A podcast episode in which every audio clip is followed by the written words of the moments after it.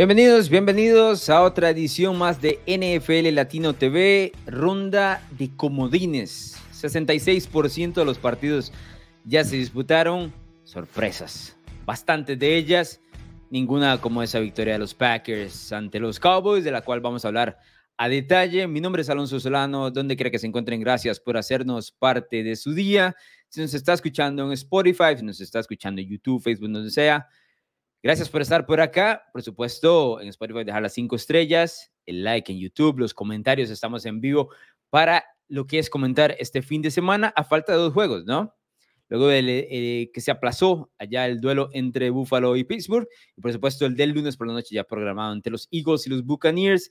Hay mucho que comentar, así que vayan dejando sus diferentes eh, comentarios. Aquí estamos un poquito de vuelta porque en playoff es muy difícil, ¿no? No hablar de fútbol americano y para eso estamos. Si notan, tengo que comenzar así, si notan, hoy ando vestido de verde y es por diseño. Por diseño porque los Green Bay Packers dieron el campanazo. Y desde noviembre para acá, yo soy uno más de los cabezas de queso. Tengo que tomarme cientos y cientos de cervezas allá, sentado en Lambeau Field. Tengo que comenzar. Y abrazar a los Packers el día que ganaron con los Chargers. Es muy difícil no apoyar de poquitos a este equipo.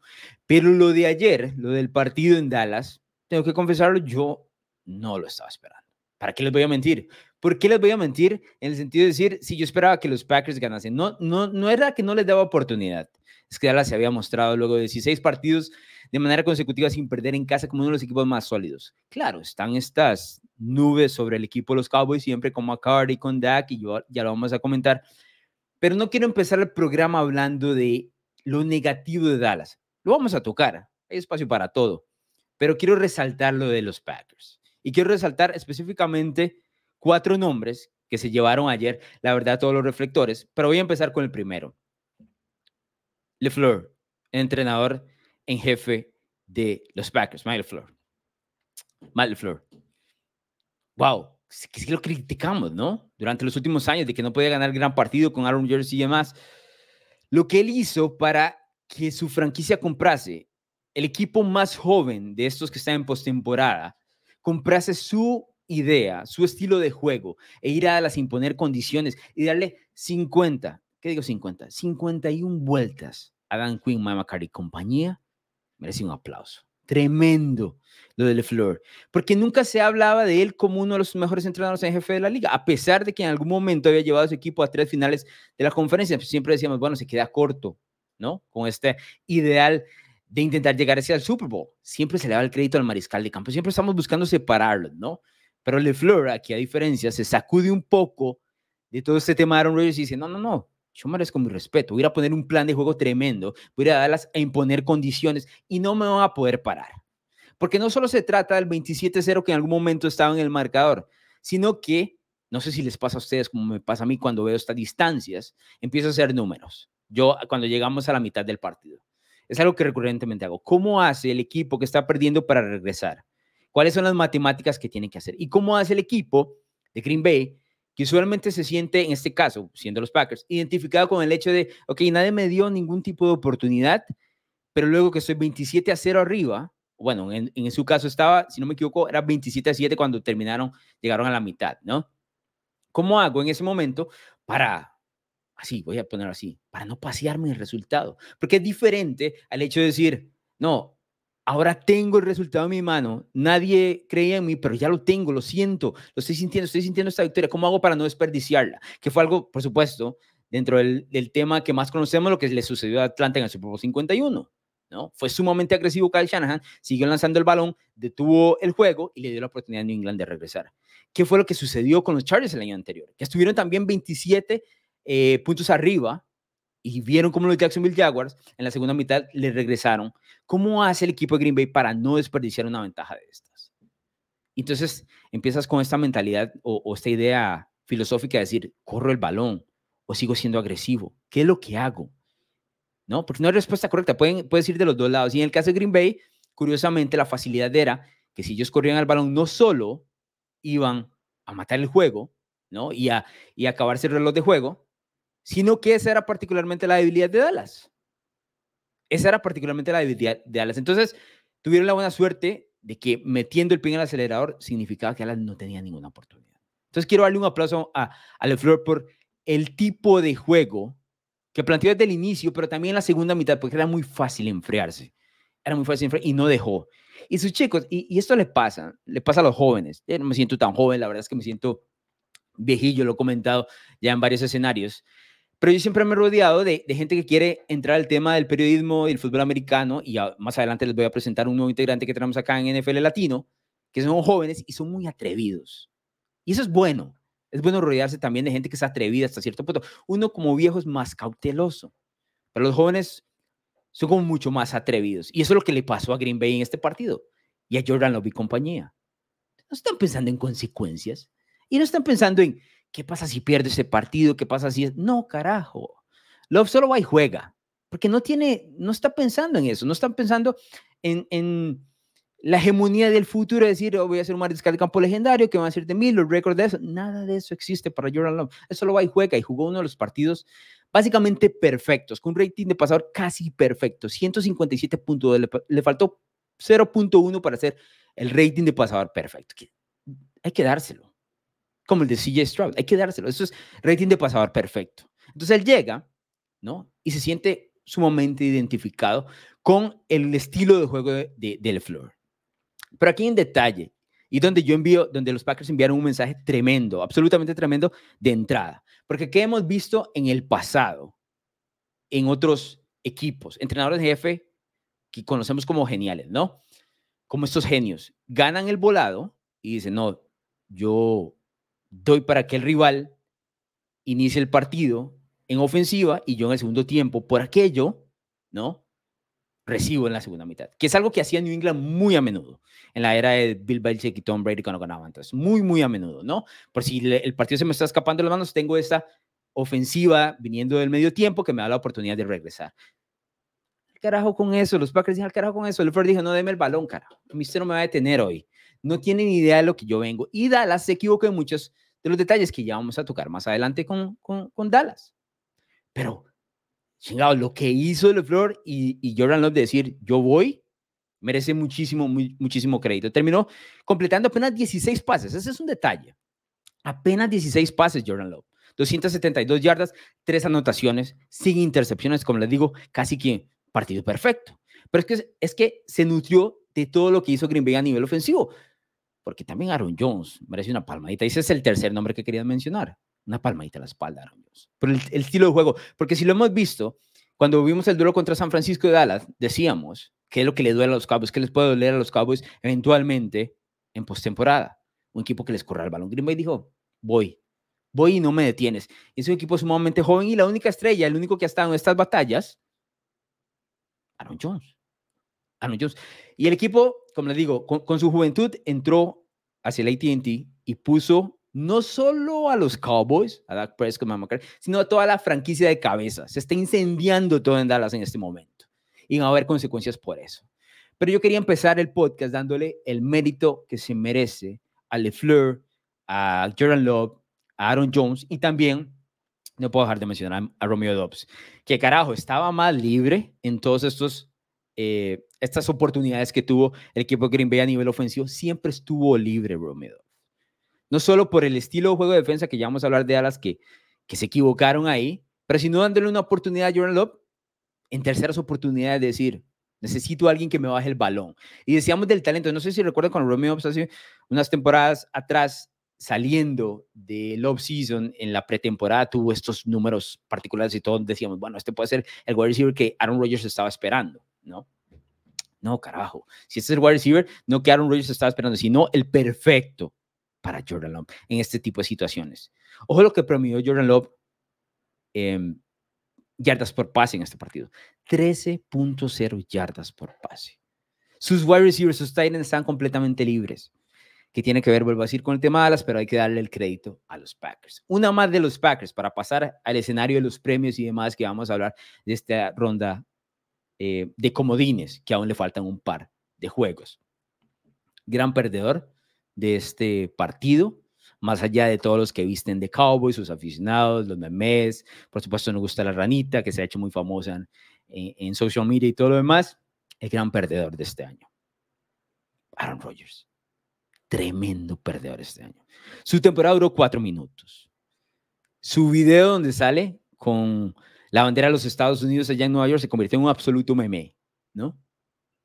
Su equipo no llegó a postemporada. Claramente, si él hubiera estado ahí, probablemente hubiesen sido uno de los siete equipos en la, en la americana, pero con eso le sucedió. Se ha visto envuelto en todo tipo de controversias en redes sociales porque tiene, al tipo le gusta el micrófono, ¿no? Se ha visto en eso. Pero ¿qué es lo que pasa? Que el ego de Aaron Rodgers era tan grande y ha sido tan grande durante los últimos años que este es como el escenario que le sucedió relativamente al equipo de New England, ¿no? Cuando pierde, no sé si vieron el reportaje esta semana que sale, sobre todo el, el, el, embrollo que tuvo ¿no? Eh, en los últimos años la escuadra de los Patriots. Bueno, Tom Brady le dijo a sus amigos, carajo, me van a extrañar, ¿no? Los, los Patriots, me van a extrañar. No se están dando cuenta de lo que perdieron. Y yo creo que con esa misma mentalidad estaba Aaron Rodgers, con la diferencia que su equipo inmediatamente fue a playoff. Y olvídate que inmediatamente fue a playoff, porque los Patriots no fueron a playoff en el 2020. Los Packers sí, y eso le duele a Rodgers porque yo estoy seguro que Rodgers está esperando un hueco ahí, ¿no? Dejar un hueco y una marca donde digas, ah, ahora sí me van a extrañar. Y este no fue el caso, ¿no? No solo eso, que entra llorando como nada y va y gana en Dallas de una manera tan imponente que va a quedar para la historia. Entonces, el gran perdedor de esto, de este fin de semana, además de los Cowboys, es Rodgers. Porque no nos extrañamos, carajo. No, no lo extrañamos. No lo extrañaron los Packers nuestros Packers, carajo, que aquí estoy vestido de verte. ¿Para qué les voy a decir? Eh, que no. Gracias a todos los que nos están dejando eh, comentarios y que se, ya se están conectando a través de YouTube y las diferentes, los diferentes medios que estamos eh, por acá. ¿Qué tal si iniciamos con los premios? Porque quería darle, la verdad, el crédito a los Packers. Se lo ganaron. Es que se lo ganaron. Son las mejores victorias. Porque tras de eso entraban al partido jugando con lo que llamamos house money, ¿no? Tuvieron una temporada donde nadie los tenía en, en, playoff. Playoff y ganarle a Dallas, rival, porque Dallas es un rival de, de postemporada para los Packers, a pesar de que en los últimos años Green Bay ha dominado, ¿no? Vieron esa estadística, ¿no? Que los Packers como franquicia tienen más victorias en el AT&T Stadium que Dallas en postemporada. Eso es una locura, es una locura. Pero al ser este un duelo donde decíamos, bueno, Jordan Love no tiene la misma hegemonía que Aaron Rodgers, decían, bueno, los Dallas Cowboys deberían avanzar. Eran favorecidos por siete puntos, uno de los spreads más grandes de este fin de semana. Es más, si les digo algo, los Packers pusieron 48. Si no le bajan, ¿no? Si eventualmente no saca un poco a Aaron Jones y le baja un poco el ritmo, hasta 60 le ponen encima los Cowboys. Hasta 60. Y nos vamos al primer premio.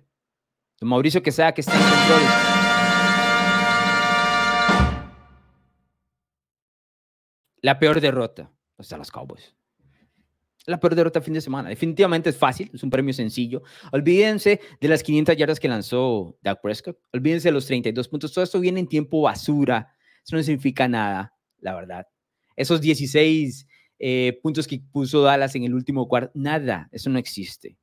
Esta es la peor derrota. La peor derrota porque era el camino más sencillo que había tenido Dallas desde 1995 para regresar a un Super Bowl. Sencillo entre comillas porque si todo se da, que en la NFL no todo se da como, como esperamos, hubiese tenido que llegar a una final de la Nacional eventualmente con San Francisco, pero tenía dos partidos, luego aquel duelo polémico ante Detroit, jugando en casa. ¿Cuál camino ha sido así para los Cowboys desde 1995? No lo han tenido, señores.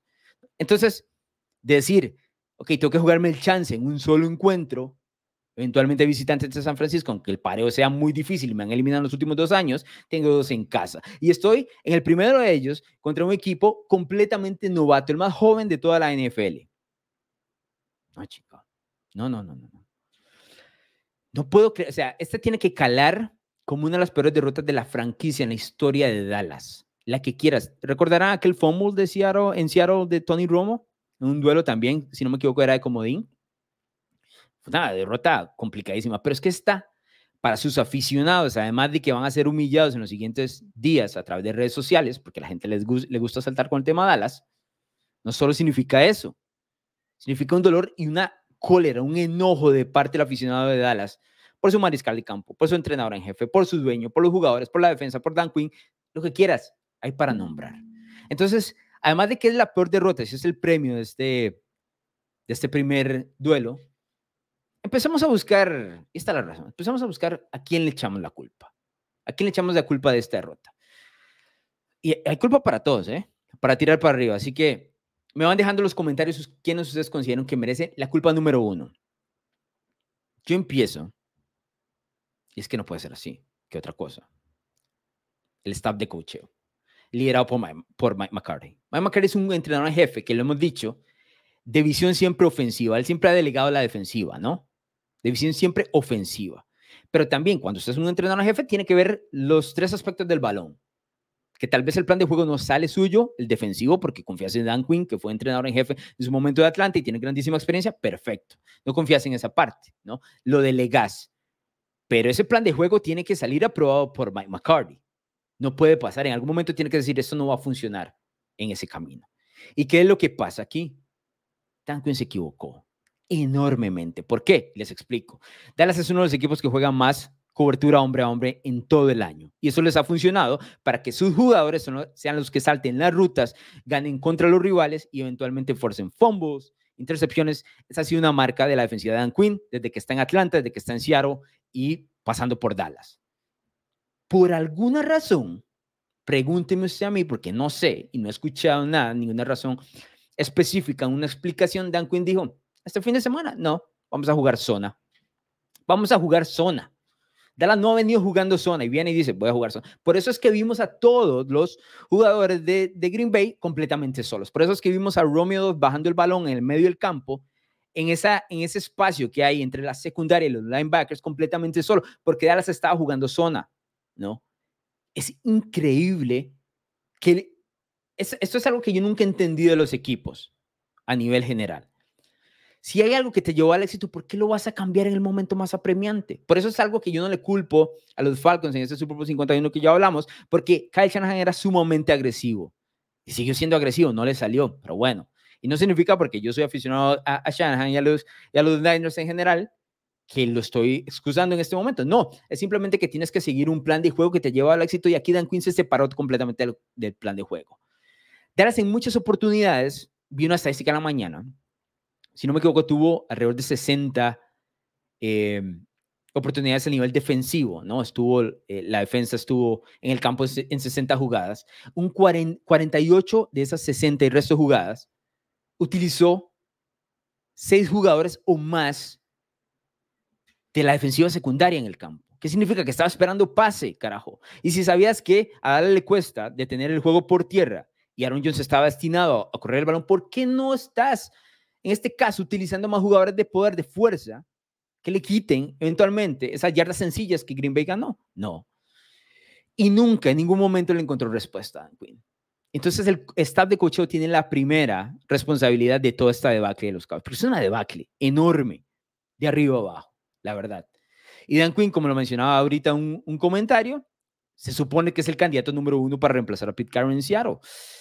Carajo, lo que perdió en cuanto a medallas ayer Dan Quinn, tremendo.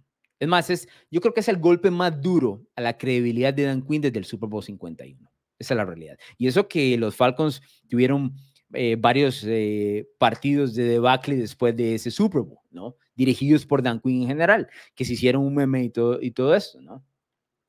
Pero entonces Dan Quinn cambia el, el juego hombre por hombre a zona, no logra identificar eso, no logra detener en ningún momento y como les digo, si los Packers querían ponían 60, ¿eh? Fácil, 60. Entonces la primera responsabilidad de Dan Quinn y de Mike McCarthy. No sé si usted recuerda cuando McCarthy hace tres años llegó a dar la primera conferencia de prensa ya como entrenador en jefe de los Cowboys y él dijo que le había engañado a Jerry Jones.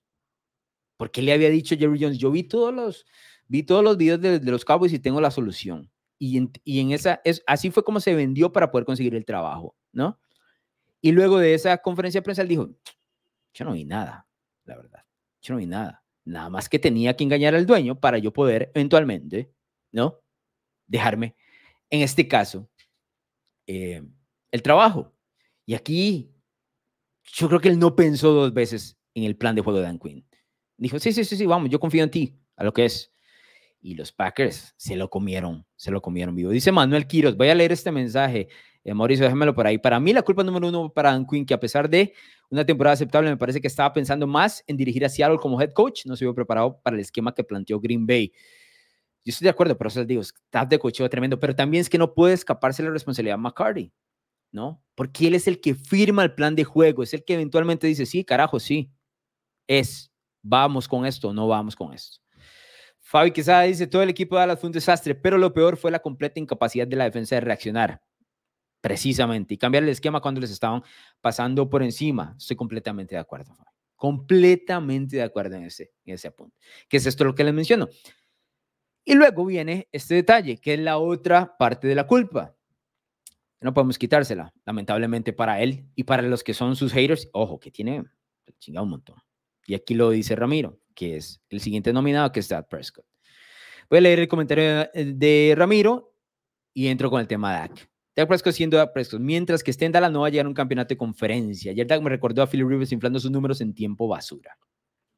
Yo creo que obviamente eh, el inflar sus números va con el hecho de que están tratando de regresar a un partido que está prácticamente imposible. En algún momento subieron a dos anotaciones con la conversión de dos puntos, es decir, 16 puntos abajo, y había tiempo, ¿eh? Pero parecía básicamente un milagro, ¿no? Y Green Bay cuando tenía que apretar, apretó, y con eso terminó ganando un partido donde fueron absolutamente superiores. Pero aquí entonces empieza eh, la inspección sobre Dak, ¿no? El hecho de decir, bueno, carajo, sabes que tuviste una de las mejores temporadas de tu carrera, seguramente la mejor, desde aquella eh, temporada novato donde Dallas terminó sembrado número uno de la, de la Nacional, recordarán, y se quedaron fuera también con el equipo de los Packers. Él había dicho, no voy a lanzar más de 10 intercepciones. Tuvo una segunda parte de la temporada regular casi que de MVP, ¿no? Entonces es el momento de, dar el siguiente paso y decir, carajo, yo puedo elevar este equipo al siguiente nivel. Y sabe que nos dimos cuenta ayer que no puede, no es ese tipo de mariscal de campo. A mí Dak me parece un buen mariscal de campo. Pero para ganar en postemporada y para elevar a sus compañeros y que los compañeros volteen a ver en la rodita, en el horror, y dice, sí, carajo, vamos, a muerte con este tipo. Te tienen que creer. Y para, para creerte, también tienes que creer tú mismo, ¿no? Dak tiene que creer. Y yo no vi ayer a Dak creyendo la verdad. No vi que él pensaba en algún momento que tenía todo esto para liderar y lo sentí muy presionado, presionado ante esto, porque Green Bay jugó libre, sin ninguna responsabilidad alguna. Mientras de aquí los Cowboys, ellos mismos se presionaron por todo lo que habían escuchado durante la semana, que son uno de los favoritos de la, de la Nacional, que van a tener dos partidos de, postemporada en casa, que tienen, que esta es la mejor oportunidad para llegar al Super Bowl. Todo lo que mencionamos al inicio, eso lo escuchan los jugadores también. Eso lo escuchan, lo leen, lo interpretan, y entonces viene esta presión.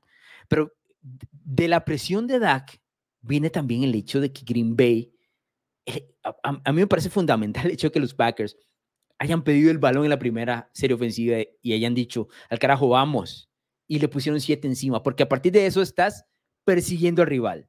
Dallas a partir de ese momento está persiguiendo al rival, y no solo persiguió al rival, sino que se dio cuenta que iba a estar complicado, ¿no? O sea, no pudieron anotar, Luego están 14 abajo, viene la intercepción en esa de Jair Alexander, que es una tremenda jugada de Jair Alexander, tremenda. Una ruta que, que le gana el mano a mano, si no me equivoco, es a Brandon Cooks. Green Bay anota y son 14. Y luego viene el pick six y todo se complica. No. De pronto se te, se te escapó el partido. ¿No? Y entonces, sí, había, sí existía una presión muy grande de parte del equipo de Dallas hacia Dak. Y no quiero salvarlo porque tiene su responsabilidad. Para mí es menor que la de Dan Quinn y la, de Mike McCarthy, pero responsabilidad al fin. O sea, no le vamos a quitar. ¿Por qué digo que existía la presión? Porque si ustedes notan, durante todo el año, Dallas ganó porque Dak Prescott fue uno de los mejores mariscales de campo de la NFL en ese periodo. Este es un equipo que no podía correr el balón cuando quería y todo se balanceaba en lo que Dak podía encontrar de CeeDee Lamb, que fue uno de los mejores jugadores en los últimos dos, tres meses de la temporada, probablemente el mejor wide receiver de los últimos dos meses de toda la temporada, y el encontrar a Ferguson, que ha sido su Tyrant joven, del que le dio muchas cosas y también anotó un par de touchdowns eh, ya en tiempo basura y demás. Eso era básicamente, era muero o vivo con Dak. Pues es muy difícil ganar así, necesitas más cosas y una defensa que te ayude y todo lo demás, murieron con Dak. Yo, sí creo que hay una realización directa del lado de los Cowboys de decir, o por lo menos del aficionado de Dallas y el aficionado de la NFL, decir, Dak es un buen mariscal de campo, si lo vamos a etiquetar del 1 al 10, puede ser un 7. Con un 7 puedes ganar un Super Bowl, todo tiene que estar de manera perfecta para que un 7 gane un Super Bowl. Hemos visto jugadores de menor talento que da ganar un Super Bowl. Nick Foles se encendió al carajo tuvo un mes increíble, ganó el Super Bowl, ¿no? Podría decir yo el mismo Joe Flaco con Baltimore, aunque Joe Flaco, por lo menos jugando visitante y en playoff, clutch, ¿eh? No este fin de semana, no el sábado, pero en sus épocas de Baltimore, clutch. Entonces yo creo que si un equipo va a armar, para que Dak gane, todo tiene que estar de manera perfecta. Dak no es el mariscal de campo que va a llevar a tu equipo al siguiente nivel. No hay mucho de eso en la NFL actual, ¿no? Y nos hemos llegado a esta conclusión de que, ok, es Mahomes, seguramente Joe Burrow, y yo particularmente, yo creo que Josh Allen puede hacer eso. Claro, vienen con dos intercepciones incluidas y demás, pero para mí yo creo que lo puede lograr. No hay más. Voltea a saber y qué. ¿Cuál, ¿Cuáles de estos mariscales de campo van a elevar al siguiente nivel? Porque así nos malacostumbraron la última generación de mariscales de campo. Entonces así los analizamos. Los Brady, los Manning, los Breeze, el mismo Aaron Rodgers si se quiere, los Brett Favre. Estos tipos se elevaban a escuadras inferiores y los llevaban al siguiente nivel, que no todos los años significaban Super Bowl, no, porque se tenían que pegar entre ellos, ¿no? Pero ahora le estás pidiendo eso a Prescott, no es ese jugador. Y creo que esa es una realización que Dallas tiene que concluir, llegar al hecho de decir, carajo, no te puedo pagar los 60 millones que me vas a pedir ahora en el offseason. Le queda un año más de contrato, que va a ser un golpe de tope salarial importante. Y mucha gente va a decir, no, bueno, si no es él, hay que, hay que votarlo, hay que buscar otro mariscal de campo. No es tan sencillo. Eso, es, eso sería tomar una decisión con el calor de las cosas y no es una decisión inteligente. Si vas a cambiar algo en Dallas, quien se necesita cambios, es un hombre. Es el entrenador en jefe. Es la realidad. A pesar de que McCarthy lleva tres temporadas de manera consecutiva ganando 12 partidos en temporada regular, eso no te compra nada en enero. Aquí es donde se hacen los nombres, aquí es donde se hacen las leyendas. Y a pesar de que McCarthy fue campeón del Super Bowl con los Packers, me parece que ese es el problema, ¿no? Dice Dorcas, Dak al final del partido admite la culpa y medio defiende a McCarthy, ¿no? Sí. Él dijo, si le van a echar la culpa a McCarthy, tienen que echármela aquí. Y aquí estamos, repartiendo para todos, hay para todos, hay culpa para todos. Hay crédito para Green Bay y culpa para Dallas en general. Pero yo, sí creo que Dallas no puede entrar a la temporada 2024 exactamente igual. Es imposible entrar exactamente igual. Tiene que eventualmente cambiar algo. Ahora, no vas a cambiar desde cero, porque hay cosas buenas en el equipo, ¿no? Yo sé que eh, al aficionado que ve a Dallas le cuesta admitir esto, pero hay cosas buenas en el equipo. Ganar 12 partidos de manera, eh, tres años de manera consecutiva no es sencillo, pero algo tiene que cambiar para darle los siguientes pasos. Yo me estaba preguntando, previo al fin de semana, creo que se lo pregunté también a, Pablo Viroga en el último podcast que grabamos y que pueden encontrar en Spotify y en YouTube, donde sea que escuchen el podcast. ¿Cuál era el escenario que ponía Dallas complicado, no? O que se podía decir más bien cuál es el escenario correcto para que Dallas diga, bueno, esto es una buena temporada sin haber ganado el Super Bowl. Y era llegar hasta la final de la, de la Nacional. Ahora, ¿cuál era un escenario despedible de Mike McCarthy? Precisamente lo que vimos ayer casi 50 puntos en casa contra Green Bay, un equipo súper joven, y ser eliminado a pesar de ser favorito, es el escenario ideal eh, para ser despedible. ¿no? no es limpiar la casa, Carlos, y aquí estoy viendo el mensaje. No se trata solo de haber perdido en casa después de un 16-0, sino de la manera en que perdieron. Ahora, ese detalle, no comparto el limpiar la casa, pero sí comparto la manera en que perdieron, vergonzoso. De acuerdo, y aquí es precisamente, para cerrar este tema de Dallas, donde estamos en un escenario que los Cowboys tienen que aprovechar porque es la, la tormenta perfecta. ¿Y a qué me refiero con esto? Perdiste de manera humillante donde nadie te cree, nadie cree en tu entrenador en jefe, hay dudas sobre tu mariscal de campo, hay por supuesto críticas sobre Jerry Jones y compañía, Dan Quinn y todo esto. Todo está en el carajo, ¿no? Pero la tormenta perfecta trae cola también, que es que estamos en un escenario donde por primera vez en muchísimos años tenemos una camada o una escuela de entrenadores en jefe disponibles que ni nos hubiéramos soñado nunca uno de ellos y tenemos varios de ellos al mismo tiempo. Digo nombres. Mike Bravel está disponible. A mí me gusta como entrenador en jefe. Pete Carroll está disponible. A mí me gusta. Está, es uno de los tipos viejos, pero superior a mí me parece a McCarthy en general, a pesar de que no le dio ya en los últimos años en Seattle o para lo que Seattle lo estaba esperando ahí. Jim Harbaugh está disponible si se quisiera salir de Michigan luego de ser campeón en el universitario. Y por supuesto, el que saborean todos, el nombre que saborean todos, es William Belichick. Bill Belichick está ahí. Porque ahí estaban todos los memes, ¿eh? Y los vimos todos los memes. Y ese es, el, ese es el escenario de tormenta perfecta para hacer un cambio, mantener un equipo que tiene talento. Dallas tiene talento. Lo que no sabes cómo ganar estos partidos, carajo, porque no se voltean a ver entre sí y no se creen. Y volteas a ver en las laterales y ves a McCarty y no le crees. Y volteas a ver arriba y ves a Dan Quinn y no le crees. Al Belichick todavía le queda algo, carajo. Y no sería como poético en Dallas, ¿no? Porque ¿cómo pierde Dallas el partido ayer? Ok, le echamos la culpa a Prescott y todo lo demás, pero la defensa nunca apareció. Y que es una unidad que sabemos que Belichick puede entrenar, la defensiva, ¿no? Se consigue un buen coordinador ofensivo también por ahí. No estoy diciendo que va a ganar el Super Bowl, ni mucho menos, pero seguramente mejor presentación que la que vimos este domingo ante los Packers, seguramente. Ahora, que no me digan a mí que a Belichick no, les, no le han pasado por encima, porque lo he visto mucho en redes sociales. Dice, oh, esto no hubiera pasado con Belichick, mucho menos. Que no, Buffalo no les pasó por encima al 2021 en playoff, así arrastrados. Y vayan al 2009, ¿no? Cuando los Ravens también, con Tom Brady y compañía, le pasaron por encima en un partido donde Ray Rice se volvió loco, ¿no? Sebastián dice, McCarthy debe ser despedido hoy mismo. Para mí sí. Y yo no soy de esos que pide de, las alarmas. Yo no soy. Pero para mí sí. Es el cambio. Para no limpiar la casa es él. Y ahí lo dice Luis Alonso Rivera, Belichick Dallas. ¿Se imaginan? Carajo, ¿se imaginan? Sería fantástico. Ahora, oh, habría un problema de egos, estoy correcto, entre Belichick y Jones, 100%. Alguien va a tener que ceder. Pero si quieren eh, la meta final, pues tienen que dejar el ego al lado, Y suena por una receta para desastre, sí, pero yo estoy dispuesto a verla, como si fuera un reality show. Soy dispuesto aquí a comprar. Eh, Mauricio, ¿qué tenemos de este partido? Mauricio Quesada, voy a comentarle sobre, sobre Mauricio Quesada antes de que entre en pantalla. Mauricio Quesada me está ayudando en controles ahorita, está produciendo el programa. Periodista que está eh, en estudio, en crecimiento, es un chico joven. Y si pueden, ahora Mauricio nos va a dar el handle de su Twitter, de Facebook, lo que tenga en redes sociales y demás, sígalo. A los que les gusta NFL Latino, soy un fan fieles de NFL Latino, tienen que agradecerle a Mauricio porque este tipo ha insistido para que mantengamos el programa de una manera brutal. Y está produciendo y trae algunas cosas que nos van a enseñar sobre ese partido de los Cowboys. Veamos, saludamos a Mauricio. ¿Cómo está, señor Quesada? ¿Cómo andamos? Todo bien, Alonso, todo bien. Agradecido de estar por acá, obviamente, agradecido de que volviera NFL Latino, como está todo el mundo en los comentarios, que la gente no deja de poner, aunque sea lunes, que están trabajando, que se fueron de una junta, que bueno, de todo un poco, que guardaron el vivo para verlo más tarde. Excelente pero quieren ver NFL Latino y quieren saber sobre la derrota de los Cowboys, por supuesto, la gran mayoría de, de gente que detesta a los Cowboys, esa es la verdad. Y la gran mayoría de gente que quiere ver una, un ejemplo gráfico de lo que fue el partido de ayer.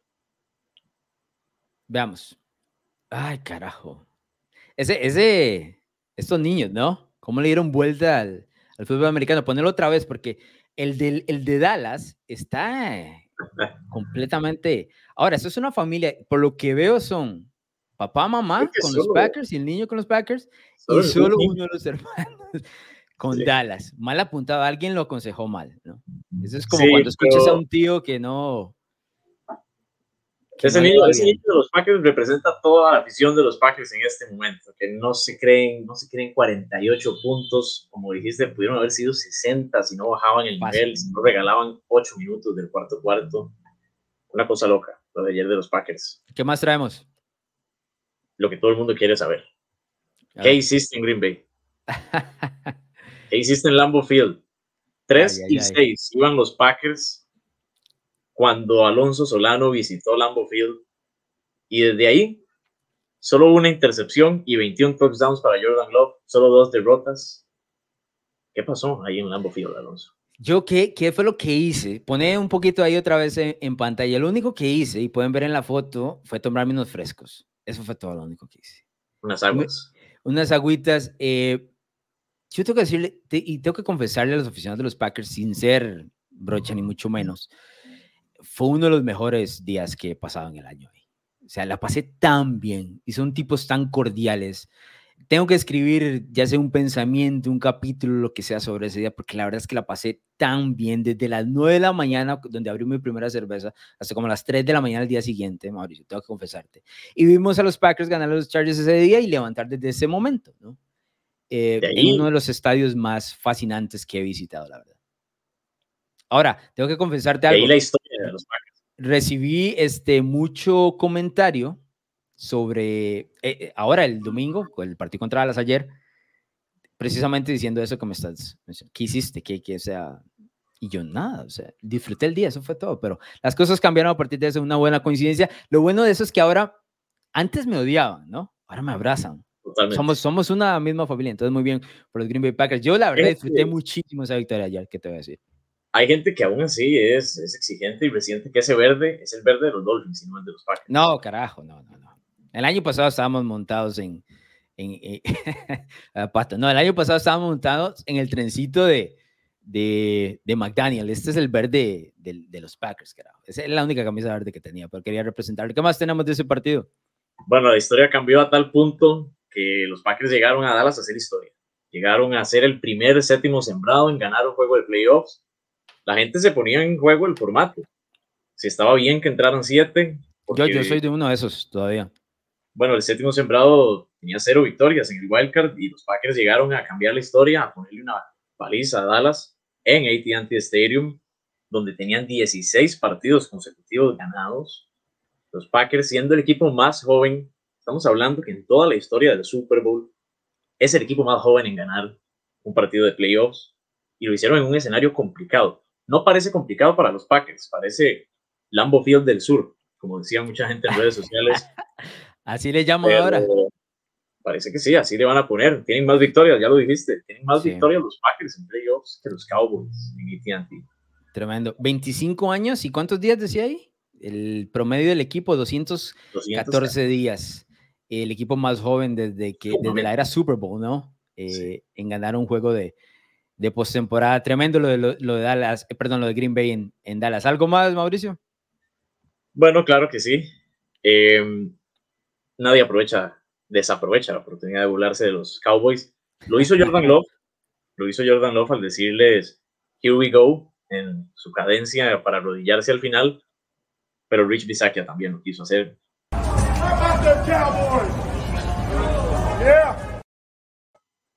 Qué buen video. Lo deben, detestar en Dallas a Rich Bisaccia. Buen, muy buen video. Que recordarán el entrenador interino de los Raiders hace un par de años atrás cuando tuvieron ese, esa llegada hasta postemporada y demás. La persona que haya agarrado ese video y lo subieron en redes sociales es una joya, ¿no? Cómo se burla la gente de, Dallas. Es el equipo que más odian, es increíble. Yo no sé, a ver, yo entiendo, sus aficionados son bastante empachosos, pero usualmente los que son empachosos son los aficionados que ganan, Dallas tienen del 95 que no ganan. No sé cómo mantienen ese empacho, la verdad. Tal vez es, por pensar que están en esa época, ¿no? Fusionado con frustración, la que tienen los aficionados de Cowboys, que para concluir con el tema de Dallas, hay que ver la reacción de los aficionados de Dallas con el pick six. De verdad que es triste. Run Paulo here, because we've been running, we've been throwing the ball a lot. Oh shit! Dad! No! It's over! Oh, it's over! This game is over! Cut it off. It's over. Fuck. Congratulations, Green Bay. Congratulations, Green Bay. Congratulations, Green Bay. I said run the ball. Congratulations, Green Bay. Dak Prescott, you need to be fired today. Mm. That was on you, Dad. That was on you, Dad. That was on you. Ay, ay, ay. Lo que me reído con ese video, te digo, eso estaban viendo un, lo que llaman un watch party entre aficionados, ¿no? Estas joyas que salen a veces en redes sociales y esa...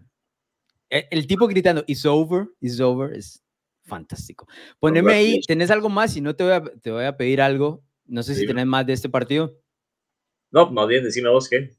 El, el touchdown de, de Jordan Love, que es el, si no me equivoco, el 20-0, 21-0 lo que quiero que la gente vea, antes, ajá, antes de que lo pongas, lo que quiero es que la gente vea cómo se le está acabando el tiempo a, a Jordan Love y el tipo nunca entra en pánico, está sumamente tranquilo. La cadencia fue tremenda durante todo el encuentro. Le pasó varias veces, de hecho, y no solo encontraba el receptor completamente abierto, aquí puso una absoluta pincelada, dijo, ya veámoslo, Mauricio.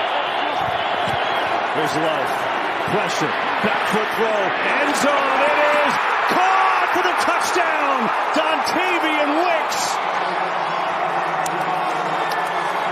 Oh.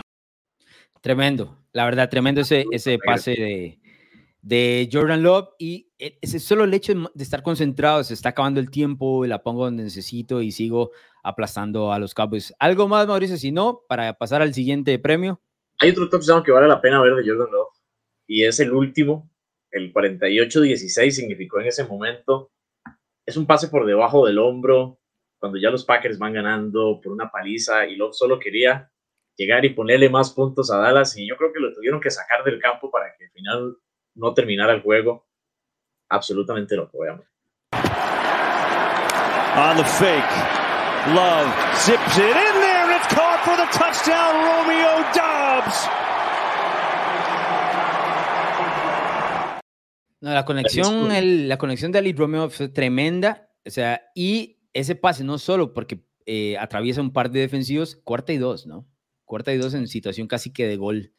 Sangre fría. Eh, tiene que ser, no sé si, si a vos te pasa, pero yo cuando veo estos partidos que son así como épicos y todos, uno los guarda y, como que recuerda en unos años, ¿no? Este es uno donde los aficionados de los Packers va a saborear de esta manera, ¿no? En el son, cuando no estás viendo nada, te eso, eso, e, e, ese tipo de escenario, ese tipo de escenario. Pero gracias, Mauricio, eh, que está en controles. Este es Mauricio Quesada, ¿no? Que va a estar con nosotros, eh, por supuesto, en la producción de NFL Latino y que pues, es uno de los responsables de que estemos aquí todavía tratando de ver cómo eh, hablamos un poquito de fútbol americano que nos gusta especialmente en, en tiempos de postemporada. Pasamos al siguiente premio, porque ayer tuvimos varios de los juegos, ¿no?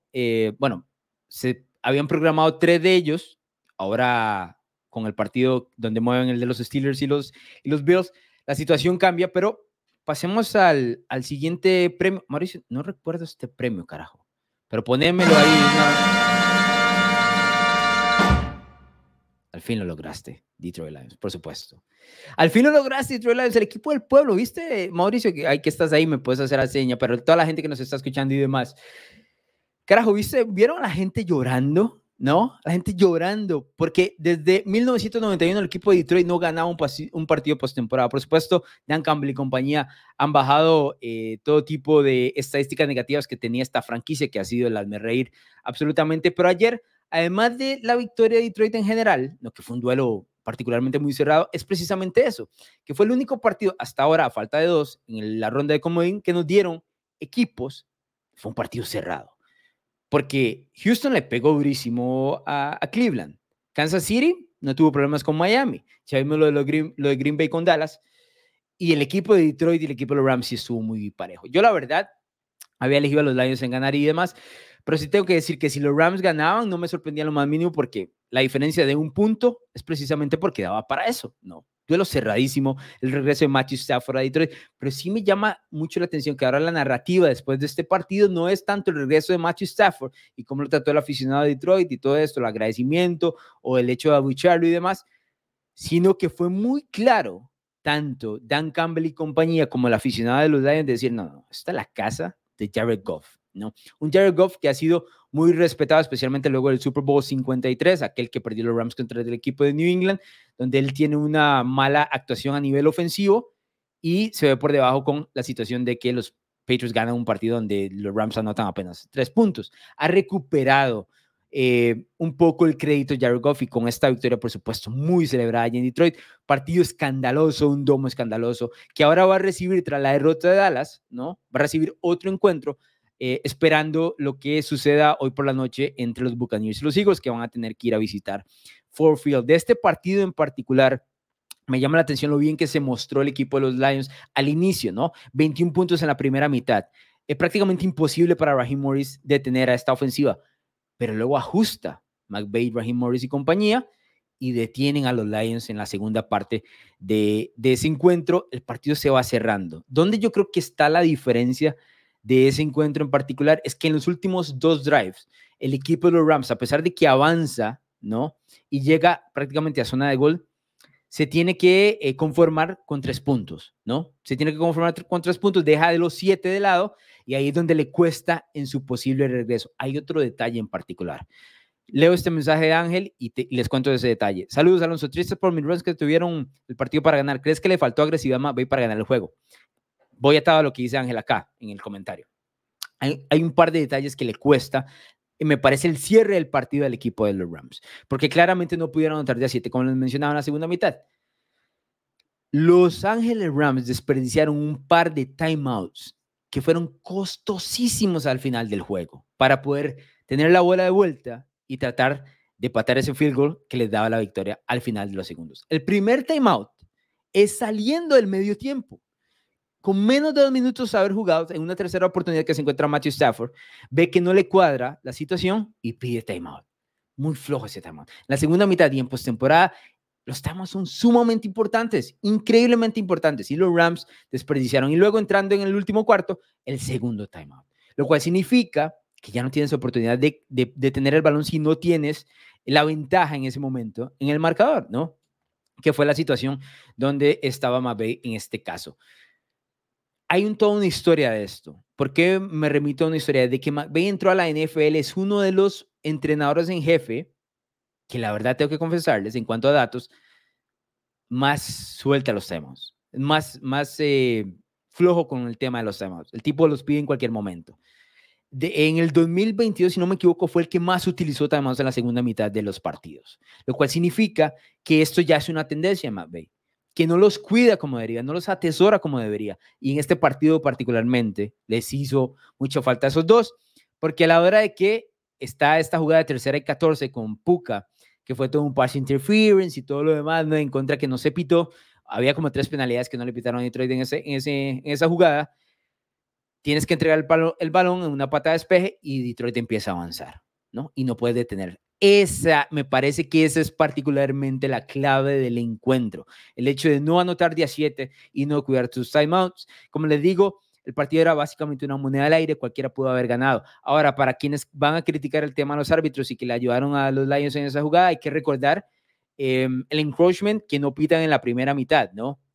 Que estaba, si no me equivoco, en la yarda 41 el equipo de los Lions y que los hubiese avanzado a una situación de gol de campo que les hubiera sumado tres puntos más. Así que hay escenarios para los dos, pero yo creo que ese en particular era. Ahora, palmadita en la espalda y abrazo a Pucanacuba por el partido que tuvo, el año que tuvo. El tipo tomó el puesto que dejó Copper Cup, ¿no? Porque Copper Cup todavía se está recuperando el tema de la lesión. Yo creo que vamos a ver otra vez su mejor versión en el 2024, pero este, este año no.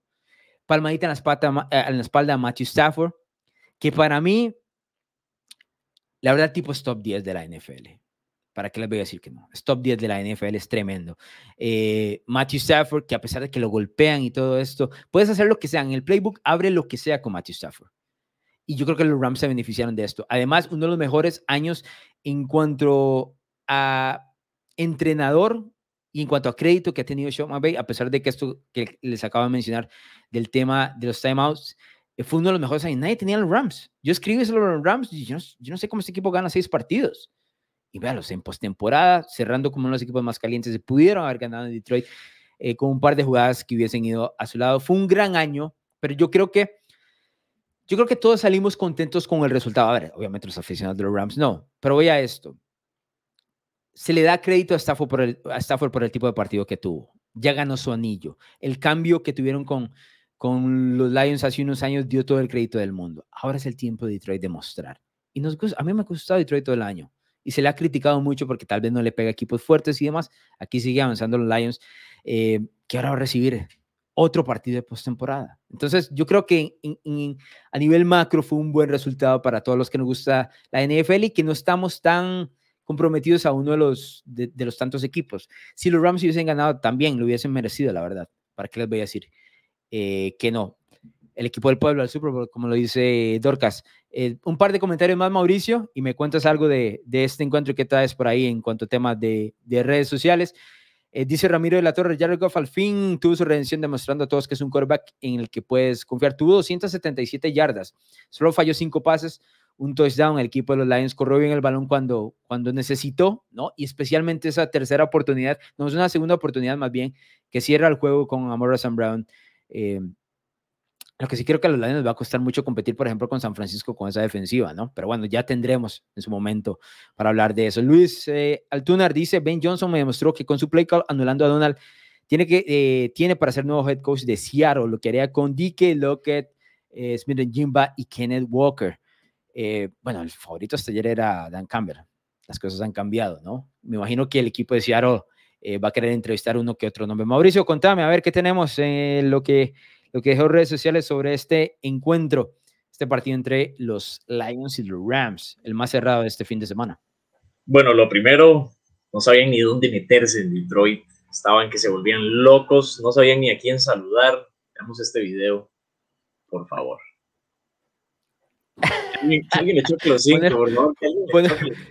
Ponelo otra vez, porfa, porque carajo, de verdad es que no saben ni a quién celebrar, porque no saben celebrar, ¿no? No están acostumbrados a celebrar allá en Detroit, eh, pero tremendo como estuvo ese estadio Ford Field allá.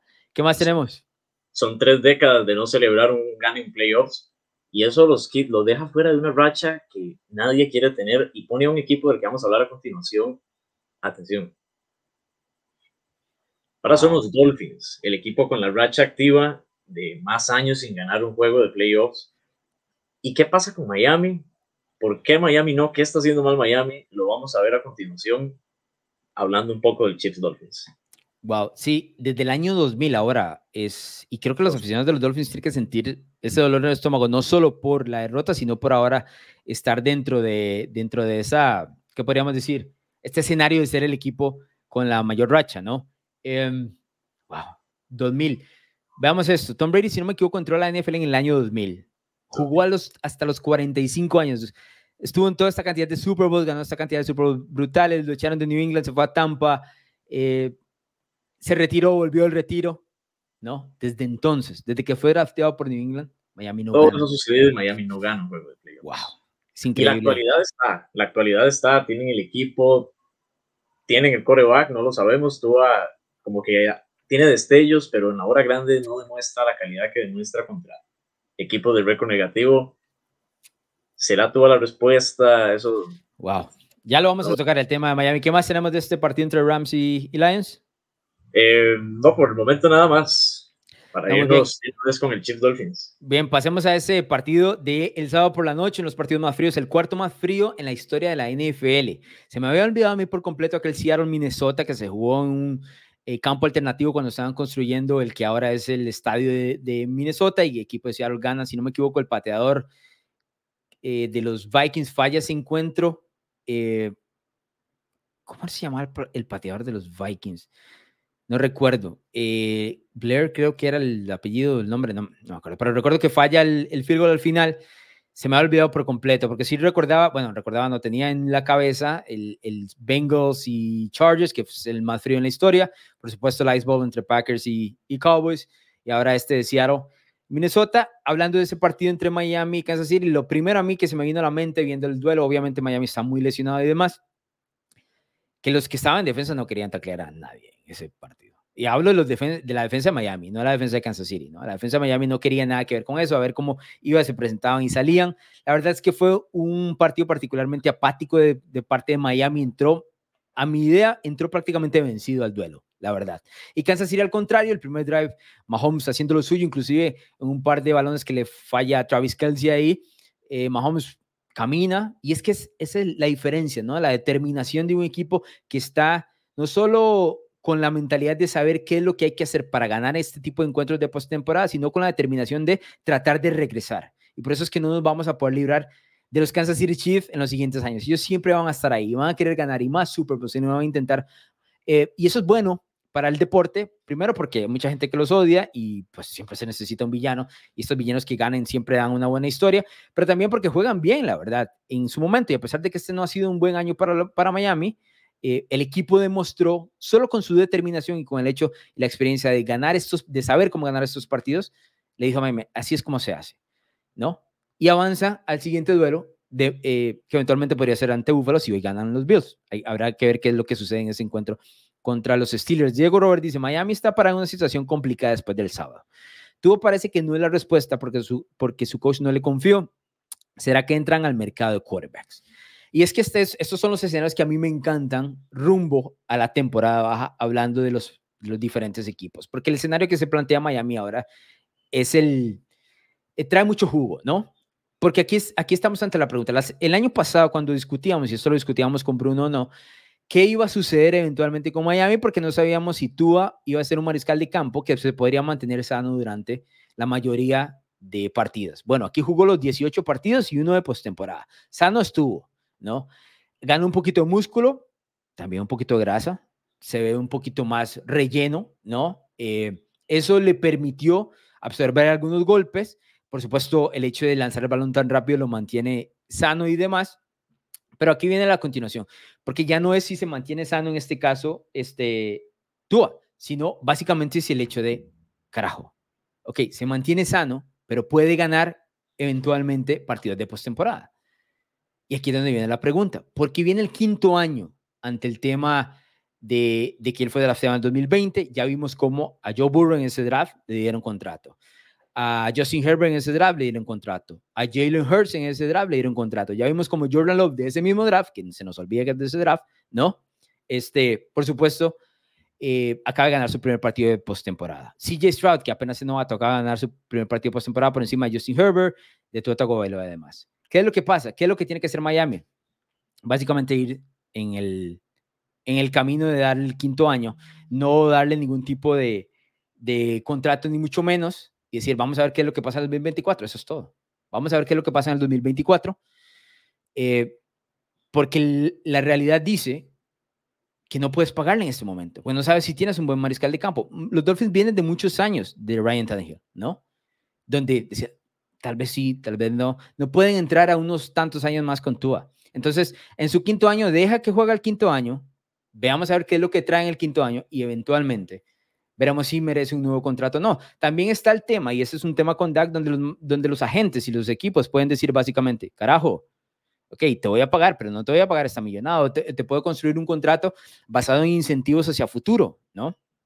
Creo que ese es el mejor escenario eh, para los Dolphins. El equipo es un equipo fino, no está construido para ir a Buffalo, no está construido para ir a Pittsburgh, no está construido para ir a Baltimore, eh, no está construido para ir a Kansas City, tiene que eventualmente ganar el primer sembrado, el segundo sembrado eh, para jugar en Miami y tratar de, ganar estos encuentros. Eh, fue un mal cierre para los Dolphins. Tienen un buen equipo, pero fue un mal cierre. Para mí, Tua no es un gran mariscal de campo, es promedio, ahí 15, 16, 17, por ahí va a andar. Eh, el hecho de que haya liderado la NFL en cuanto a yardas no significa mucho para mí cuando lo veo que realmente el equipo de los Dolphins no cree en él para ganar este tipo de encuentros importantes. No ganó el de Buffalo, hace una semana, no ganó por supuesto el de Kansas City. Y, ya estamos hablando del quinto año, ¿eh? Entonces, eso es. Eh, dice Fidel, Miami lleva del 2000 en modo pachorras de playoff. Dice, un equipo que saca el cobre en esas instancias cada vez que puede y que durante temporada regular se la pasa vendiendo espejos. Eso es lo que vendía el equipo de los Blair Walsh, que dicha que me, que me escribes ahí, Mauricio. Ese era el pateador de, de Minnesota. Veamos qué es lo que tenemos, Mauricio, porque aquí cerrando ya. Nos pasamos de una hora, pero es que se da las Green Bay, la verdad. Se las trae. ¿Qué traes de ese partido entre Miami y Kansas City? Contame. Bueno, para empezar hay que darle mérito a esta defensa de los Chiefs que a veces no se lo llevan, no, no tiene el suficiente exposición que tiene Mahomes, que tiene Travis Kelsey, que tiene en sí la ofensiva de los Chiefs. Y es que para contener a Miami hay que contener a Tyreek Hill y lo que hizo Trent McDuffie, lo que hizo la Jarvis Smith fue increíble. Golpearon a Hill, lo incomodaron y veamos en videos, veamos gráficamente qué fue lo que hicieron con Tyreek Hill. Vamos.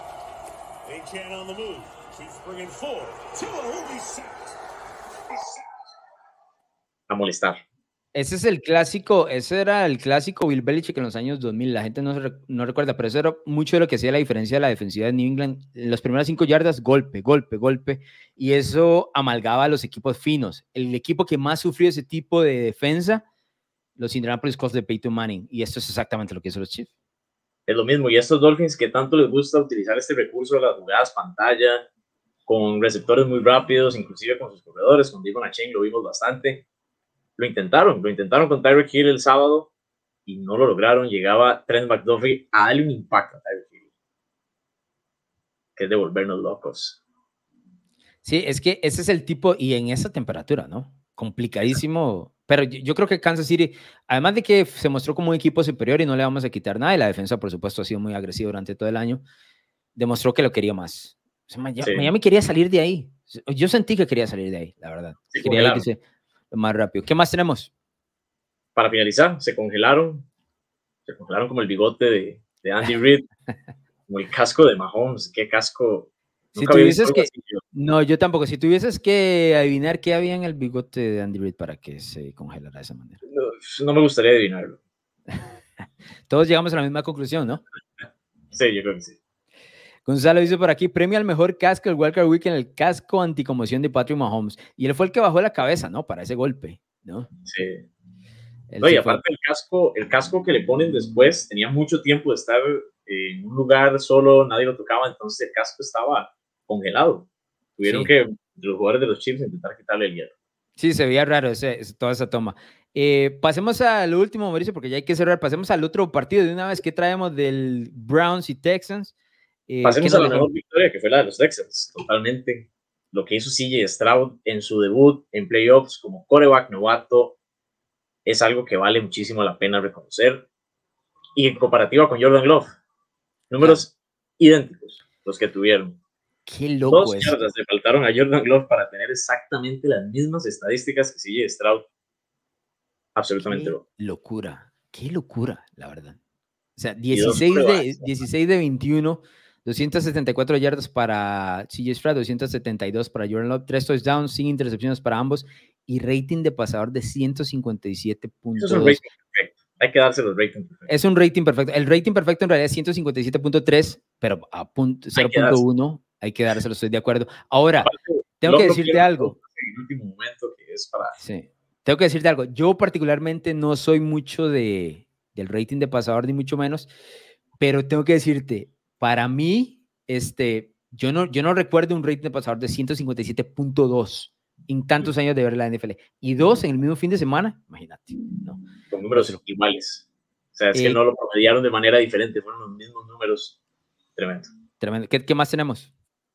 Hay que comparar con Dallas. Bueno, para empezar, los Texans ayer celebraron por todo lo alto y todos sus aficionados la derrota de los Cowboys. Son el equipo de Texas. El ¡Wow! equipo de- ¡Qué mensaje! ¿ah? Yo creo que no pueden decir nada que- los Cowboys, ¿no? no nada. Todo lo que sea burla para Dallas en redes sociales, la verdad es que vale. Sobra. Sí. Y para muestra un botón, Ah, traías la desde que estadística, ¿no? existen los Texans, desde que existen, en 2002 han ganado cinco juegos de playoffs. En ese lapso de tiempo, los Cowboys han ganado cuatro nada más. Wow. Increíble, la verdad.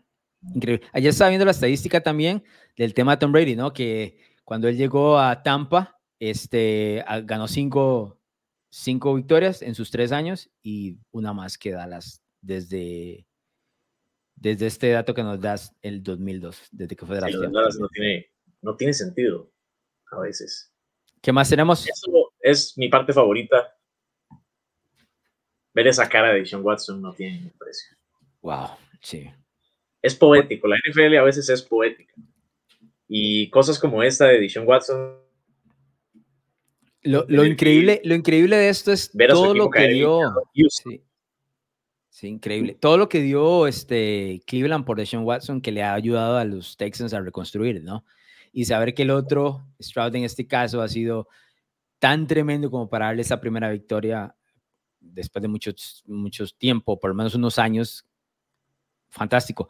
Y sí es poético, y la cara de Deshaun lo dice todo, ¿no? Para- porque se ha vuelto, obviamente, por razones obvias. ¿Cuál, cuál podemos dar el premio a lo más poético de la semana? Si McCarthy jugó su último partido como head coach de los Cowboys, perdiendo contra los Packers, Mm, me gusta. todo esto de Deshaun Watson. No, yo creo- yo creo que lo de CJ Stroud da, porque es, es un sentimiento positivo del lado de Houston, ¿no? Por todo lo malo que trae Watson con su nombre y demás.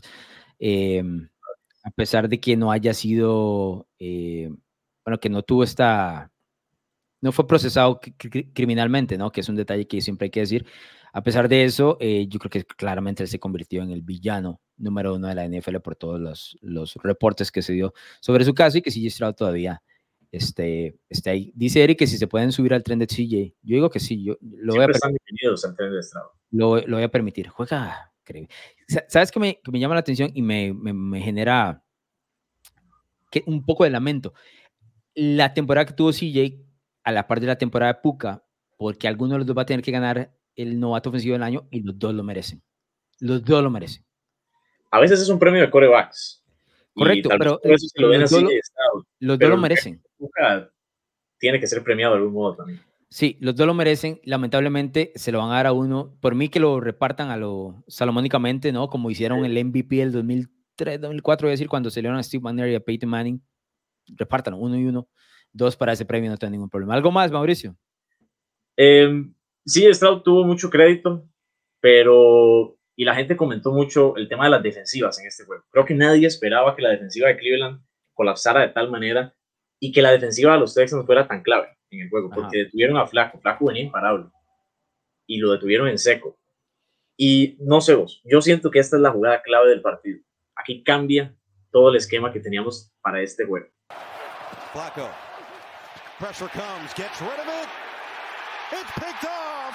Steven Nelson takes it away, and he's looking to go the other way. Nelson has a convoy down the sideline. Touchdown. Sí, ese, el pick six, no solo es el pick, digamos, el pick six obviamente por los puntos que pone en este caso Houston, sino por la entrega de balón, porque estaba moviendo Cleveland el balón Era, era de touchdown. Claro, se estaban, se estaban repartiendo touchdown. Yo sí sentí que Houston, es, o sea, encontraba unos espacios increíbles ante una defensiva que en teoría, por lo menos jugando en casa, era una de las mejores de la NFL. Por supuesto, visitante había eh, esta diferencia enorme. Pero sí, esa, es la jugada. Ese primer pick cambia absolutamente todo y también le baja toda la confianza a Cleveland, ¿no? Porque ellos estaban con este hecho de voy a ir detrás de Joe Flaco porque es el que tiene experiencia, ha estado aquí y todo lo demás, pero cuando ves que el que más confías falla, ¿no? Obviamente, Flaco ha venido lanzado intercepciones todo el. Eh, ahí, se acabó, ahí se acabó la ofensiva de Cleveland por el resto del juego, totalmente. Sí, lamentablemente. ¿Qué más? Si no, para cerrar. Podemos cerrar con algunos comentarios, nada más, algunas preguntas de la gente y nos vamos. Vamos con tres, unos tres comentarios ahí buenos, porque mucho comentario el día de hoy les tengo que agradecer por conectarse, ¿no? Y ver un poquito el tema de, de, los, eh, de la ronda de comodines. Dice Ricardo Isai, Aaron Jones es el dueño de los Cowboys. Probablemente que sí, ¿no? Probablemente que sí. La manera en que corrió, absolutamente brutal. Eh, no sé si viste que le entregaba el balón siempre a, una, a la familia que estaba ahí a la izquierda. Tenía familia por todo lado, porque él es de Texas. había comprado. Exacto. Y del lado donde estaban fue donde estaba anotando los touchdowns. Entonces, tremendo. ¿Qué más tenemos? Sobre Belichick. Eh, Miguel dice, Alonso, ¿cree que Belichick tenga oportunidad en esta NFL? Creo que se ha quedado atrás. Yo también creo que se ha quedado atrás. También lo creo. Pero si lo rodea de, a ver, el tema completo donde él dirige todo, creo que es donde está el problema. Si eventualmente eh, se le da un espacio donde él diga, bueno, voy a ser el entrenador en jefe. Nombro a alguien de confianza en el esquema ofensivo y yo manejo la defensa, ¿no? Creo que ahí está todo bien. El tema del GM, ahí es donde se, se meten problemas. Por ejemplo, en una eventualidad de Dallas, Dallas tiene un muy buen sistema para draftear. Lo que no ha podido es poner ese equipo eh, en postemporada a ejecutar, ¿no? que es donde entraría la diferencia en este caso del Por supuesto, me estoy adelantando dos, tres, cuatro, cinco semanas, ¿no? Eh, de, de, una posible decisión. Estoy de acuerdo que se les, le ha pasado por encima, pero creo que hay algo rescatable ahí en, una, en un escenario donde él no tenga que construir nada. Eh, prácticamente como, como cuando Tom Brady llegó a Tampa, ¿no? Equipo prácticamente construido, le falta una pieza. Bueno, en ese escenario con Dallas sería el día Belichick, yo creo que podría triunfar. Ahora, ganar un Super Bowl es bastante difícil, ¿no? No es como cualquier cosa. Entonces, no sé si, si esa es la, la vara donde medimos, ahí se, sería más complicado. ¿Qué más? uno más. Pero creo que es algo que nos gustaría ver a todos, ver a Belichick en un equipo competitivo, que bien podría ser Cowboys. Los rumores antes de esta semana, antes de la derrota de los Cowboys, eran Atlanta, un equipo que está a un coreback de, de ser un equipo relevante. Que Atlanta y Dallas ahora tienen la oportunidad, bueno, van a tener la porque Belichick va a ser un billete enorme, porque le van a tirar todos los billetes encima, esos dos. Y esos dos son dos dueños que no les interesa gastar el dinero, especialmente por la edad que tienen y la fascinación que ambos tienen por conseguir un anillo. Obviamente Jerry Jones tiene tres, pero un anillo eh, en estas épocas, ¿no? Que se ha vuelto más complicado. Un comentario más, Mauricio, para ir saliendo. Sobre los Chiefs y su oportunidad. Diego dice, la defensa está on fire, Mahomes en playoffs es un peligro, parece que ya tienen run game y confianza en sus receptores. Ojo ahí, Sí, bueno, uno se va, uno empieza a creer en eso, ¿no? Cuando ganan un partido y empiezan a avanzar, se vuelve un escenario más factible. Por ejemplo, el ir a Búfalo y ganar, si Búfalo gana hoy, es factible, ¿no? E, es, algo que yo no veo tan alejado de la realidad. Ganarle a Baltimore sí lo veo más complicado. Eventualmente ganarle a un posible eh, rival de la NFC en un Super Bowl todavía más complicado. Pero bueno, vamos semana a semana. Ya se deshicieron de los Dolphins, vamos bien. Voy cerrando, Mauricio, ya porque tengo que pasarme para la perra de hablar un poquito también de fútbol americano. Eh, les agradezco a todos los que han estado por acá. Ese ha sido Mauricio Quesada, que estuvo, eh, por supuesto, con nosotros en producción, y algunos comentarios y demás. Todos los que dejaron los comentarios en YouTube, Facebook y demás, viendo esto en vivo. Les agradezco también. vamos a tener programa después de la jornada de la ronda divisional del próximo fin de semana. Dependiendo de lo que suceda hoy, seguramente podcast, pero en audio en Spotify, con lo que deja el Bills contra Steelers y el Eagles contra Buccaneers. Lo podrán encontrar ya sea en Spotify o Apple o donde escuchen su podcast en audio, seguramente. Eh, por ahí, mi nombre es Alonso Solano. Les quiero agradecer por estar por acá. Todos los comentarios que he recibido en las últimas semanas, porque no, ha, porque no hubo podcast, se los agradezco, la verdad. Eh, vamos poquito a poco encontrando la chispa, la verdad. Y tienen a Mauricio que sabe que agradecerle. Así que, eh, pues con eso estamos. Nos escuchamos en la próxima.